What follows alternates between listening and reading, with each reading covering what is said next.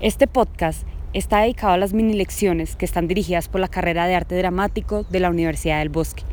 donde se tratan diferentes temáticas. Sin duda, son una excelente herramienta para enriquecer nuestro conocimiento frente al teatro, el arte y los medios en los que puede desenvolverse. Considero que son espacios necesarios, no solo para los estudiantes de la universidad, sino que también para aquellos que quieren hacer parte del arte y se sienten atraídos por nuestra carrera, porque permite que los demás se sientan menos ajenos a los contenidos, a los maestros y a los temas que pueden ampliar el conocimiento actoral.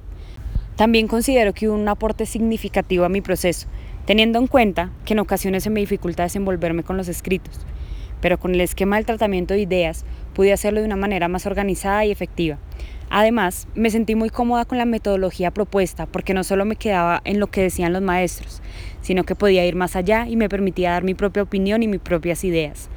También me gustó mucho que cada maestro hablara desde su experiencia y acercaba más los temas a nuestra propia realidad y los referentes eran concretos frente a cada trabajo.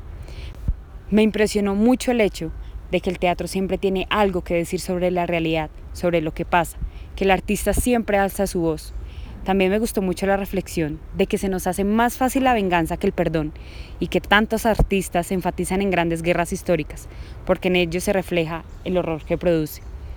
Además de esto, con la mini lección del maestro Carlos Enrique, me quedaron más claros los tipos de teatro que hay.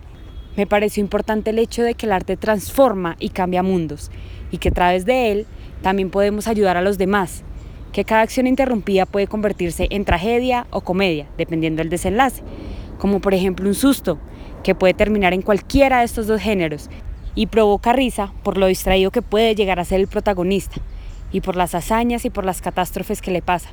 porque todo es de vida o muerte. De esta mini lección lo que más me llamó la atención fue el hecho de que las personas siempre estamos en la lucha entre caernos y levantarnos.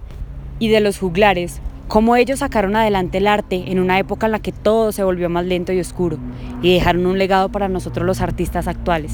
y que en ese tiempo fueran básicamente el único medio de entretenimiento. También me gustó mucho que fueran varios y que cada uno tuviera un propósito diferente. En sí, las mini lecciones y el trabajo realizado fueron muy enriquecedores en mi proceso.